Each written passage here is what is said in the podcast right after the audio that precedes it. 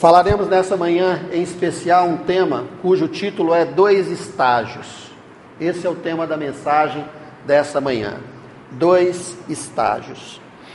Nós temos percebido que um dos desafios que temos é compreendermos a maneira pela qual chegaremos à vontade plena de Deus.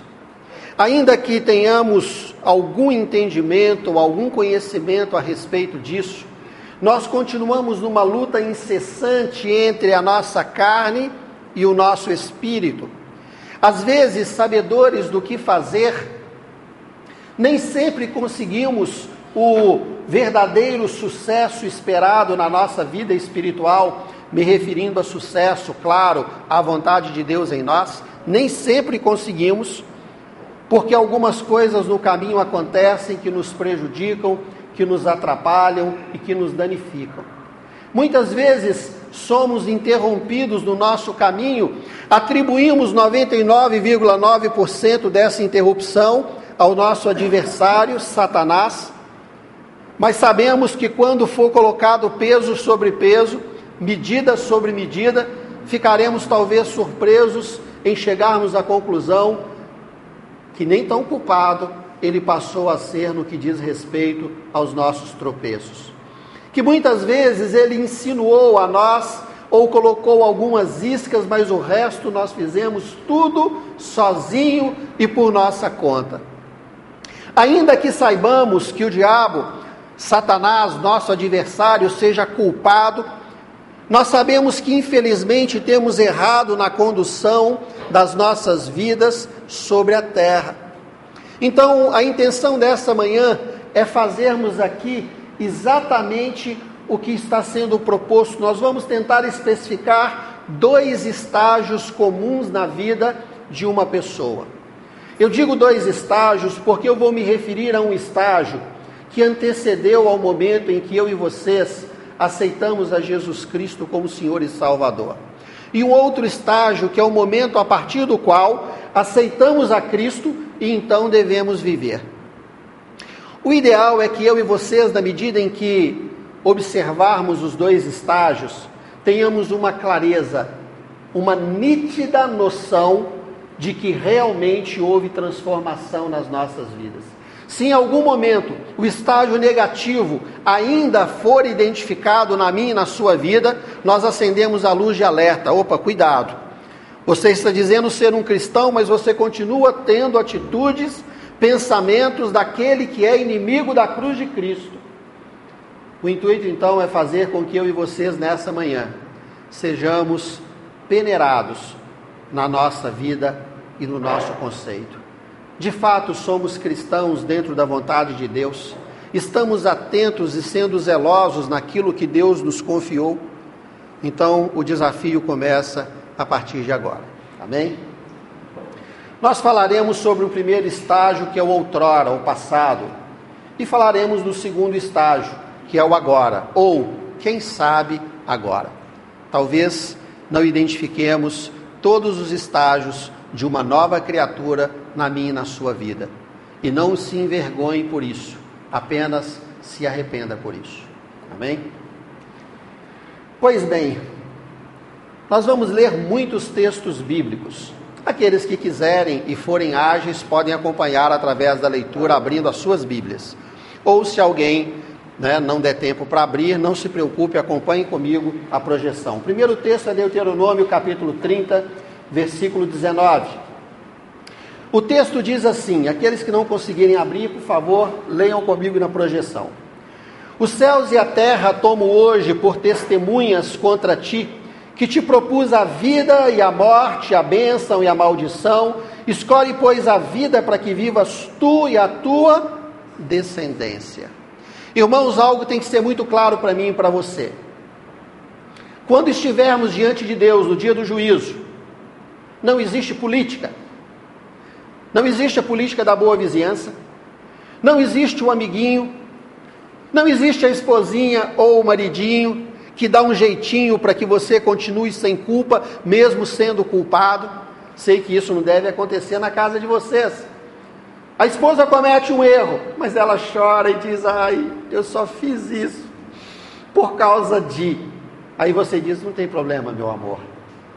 Isso acontece sempre, com todo mundo. Isso são coisas humanas que muitas vezes nos compadecemos, e nem vou dizer que de todo é ruim, mas eu quero me referir ao dia do trono da glória. O dia que você e eu estaremos diante de Cristo. Não adianta, irmãos, você contar para Deus uma história que Ele já conhece e conhece melhor do que eu e você. Não adianta chegarmos no dia da glória e falarmos assim: Jesus, olha, eu pequei demais, eu errei demais, e tudo isso que eu fiz aqui, abandonando o Senhor, tem um motivo. Eu vou contar para o Senhor: eu era criança. Ah, Senhor, a minha mãe me batia muito. Não adianta. Não adianta. Não haverá desculpa diante do trono da glória. Porque, por mais maltratado que você tenha sido na face dessa terra, a palavra de Deus garante que onde abundou o pecado, superabundou a graça de Deus. Aonde a situação era crítica a mim a você, o Senhor foi infinitamente mais misericordioso e ele te abraçou nos seus momentos mais terríveis da sua vida. Por isso o texto diz: que ele não vai tomar o seu amigo como testemunha. Ele não vai tomar o seu esposo, os seus filhos, a sua esposa como testemunha, mas a terra e os céus testificarão a nosso respeito. Eles testificarão sobre o nosso caminho, sobre as nossas escolhas, sobre aquilo que eu e vocês realmente, verdadeiramente definimos diante de Deus. Amém?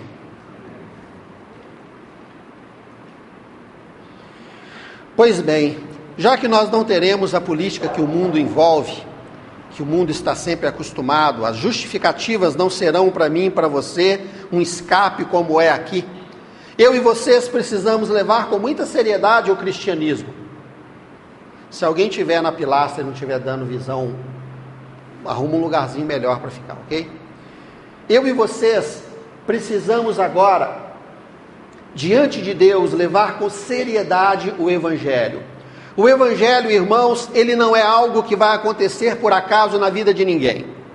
Eu tenho visto que muitos irmãos hoje, muitas, muitos cristãos hoje, estão esperando o dia, esperando o dia em que o mar se abrirá diante dele, em que fogo dos céus cairão em que alguma coisa maravilhosa, miraculosa, estrondosa, espetacular, inigualável acontecerá, e aí então você será o mais espiritual de todos.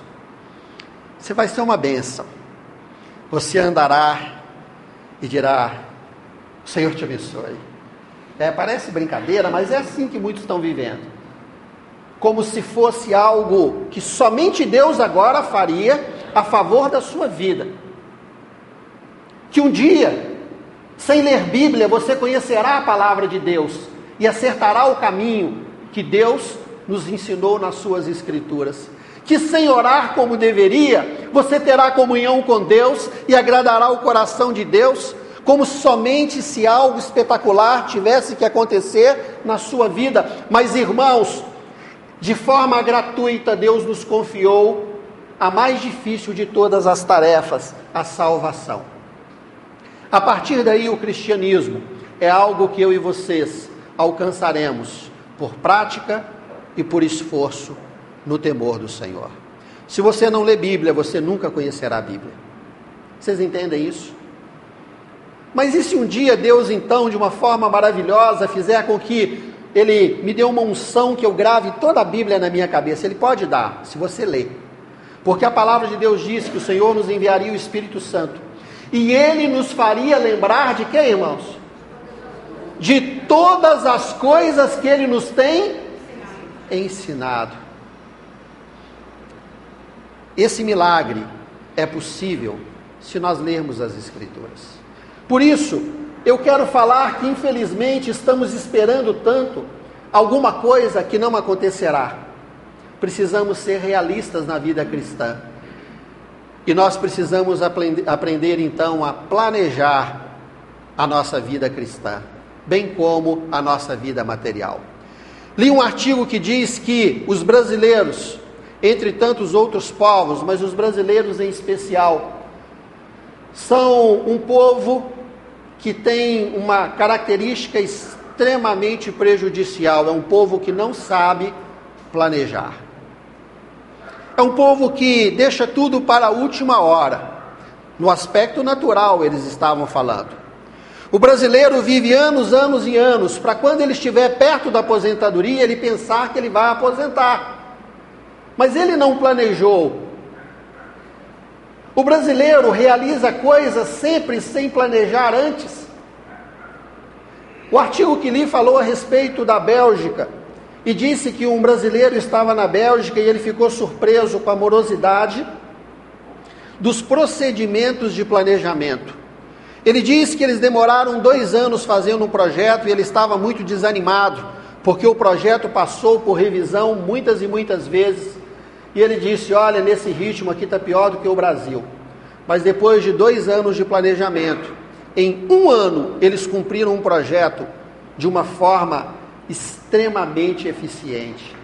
E ele começou a notar a diferença que existia e como que as pessoas planejavam bem a sua vida. Ele disse que trabalhando numa grande empresa, ele chegava no pátio de estacionamento e ele ia sempre de carona e ele chegava muito cedo. E por chegar cedo, a pessoa que ia dirigindo o carro parava na vaga mais distante no estacionamento. Estava chovendo, estava frio, estava bom o tempo, ele sempre parava. Um dia ele não aguentou e falou: me, me fala uma coisa. Nós saímos tão cedo de casa, não dá para parar na porta ele disse: não. Na porta nós deixamos reservado para quem chega atrasado. Nós paramos lá atrás, porque nós planejamos um tempo de caminhada. E eu vou chegar no horário, mas se alguém tiver um imprevisto e chegar atrasado, ele vai parar na porta para não chegar atrasado. Que coisa linda, não é, irmãos? Não sei se isso me, me causa admiração ou causa admiração só a mim, mas eu fico imaginando eu e vocês e eu fiquei me vendo, eu já chego rápido para pegar a vaga da porta. Você também é assim, não é? Vou pegar a melhor vaga. Hum, que bom, a melhor vaga é a minha. Nós somos inversamente, né, é, é, inversos naquilo que deveria acontecer. Eu e vocês, nós brasileiros, não estamos habituados ao planejamento, seja ele natural, mas também ao planejamento espiritual. A falta de planejamento é um sério problema na vida da grande maioria da população. Por não planejarem, muitas vezes terminam suas vidas sem alcançarem aquilo que desejavam.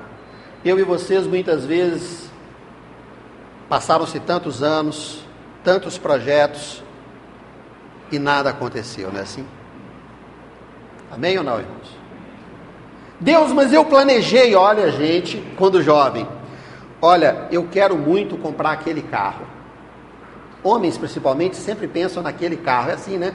Não, eu quero aquele carro, eu vou comprar, ou então aquela casa, mas ele, nós não nos movemos para que aquilo um dia, falando de forma natural, possa ser algo realizável. Estamos esperando o quê? Sem planejamento, não existe como concretizar. Aí você diz, João, e o milagre? Irmãos, não estou me referindo ao milagre, porque o milagre pode sim acontecer, mas o que eu tenho visto na vida da maior parte dos cristãos é que o Senhor tem nos ensinado, e tem nos ensinado através das Escrituras, que um cristão não deve ser relapso, um cristão não deve ser inconsequente. Um cristão deve planejar como todos planejam. Eu e vocês precisamos planejar a nossa vida natural e a nossa vida espiritual. Muitos irmãos namoram anos, anos e anos e namoram 15 anos e quando chega no tempo de casar diz não tenho nada. Porque não houve um planejamento. Muitos estão casados há anos, anos e anos e não conseguem ver as suas vidas dentro de uma programação natural que também cause alegria e largueza na sua vida. Por quê? Porque não planejam. E a falta de planejamento na vida natural é algo que deve ser observado como um defeito na vida de todos. Amém ou misericórdia? Você é alguém que planeja? Bem, irmão, nós viemos aqui para falar das coisas dessa terra. Nós vamos falar de planejamento financeiro. Amo esse assunto, mas nós não vamos falar disso. Nós vamos falar de um planejamento de vida espiritual. Mas entenda uma coisa: o seu planejamento espiritual só é possível quando você entende que o seu planejamento natural também é possível. Não dá para viver divorciado. A sua vida espiritual, ela não pode ser diferente da vida natural. Porque aquilo que você é naturalmente, você expressa espiritualmente. E aquilo que você é espiritualmente, você expressa naturalmente. Se você é naturalmente grosso, espiritualmente você é grosso. Mas como assim, João? É assim. Já viu em casa, distraído? Você chega para o seu irmão, você chega para Roberto e fala assim: sai daí. Não, pera lá. Não funciona assim, né, irmãos? Aí você vai orar. Como é que você ora? Deus sai daí e me abençoa em nome de Jesus. Você não nota, não, né? Porque você se ama mais do que deveria. Mas quando você consegue ter ser polido na sua vida natural, quando você vigia aqueles instintos selvagens da sua natureza, vamos chamar assim, a sua má educação, não que a sua mãe não tenha dado. Uma vez uma uma pessoa perguntou para a criança: "Sua mãe não te deu educação?" Aí a criança perguntou: "Mãe, a senhora me deu educação?" Eu sei que vocês tiveram educação dada pelos pais, mas vocês não aprenderam, como eu também não aprendi que a nossa vida natural muitas vezes ela reflete e expressa na vida espiritual algumas coisas, irmãos. Planejamento na vida natural reflete um planejamento da vida espiritual. Por outro lado, um planejamento na vida espiritual reflete um planejamento na vida natural. As duas coisas se completam. E a palavra de Deus diz que terra e céus, natural e espiritual, baixo e alto, testificarão, testemunharão contra a minha e a sua vida. Isso não é fácil de ouvir. Mas eu queria que você se visse agora diante do trono. Não dá para justificar. É você e Deus. Amém, irmãos? O que faremos? A vida natural requer de nós um sério planejamento, mas é espiritual também. Vamos ver isso através das Escrituras. Evangelho de Lucas, capítulo de número 14, versículo de número 28 até o versículo de número 33.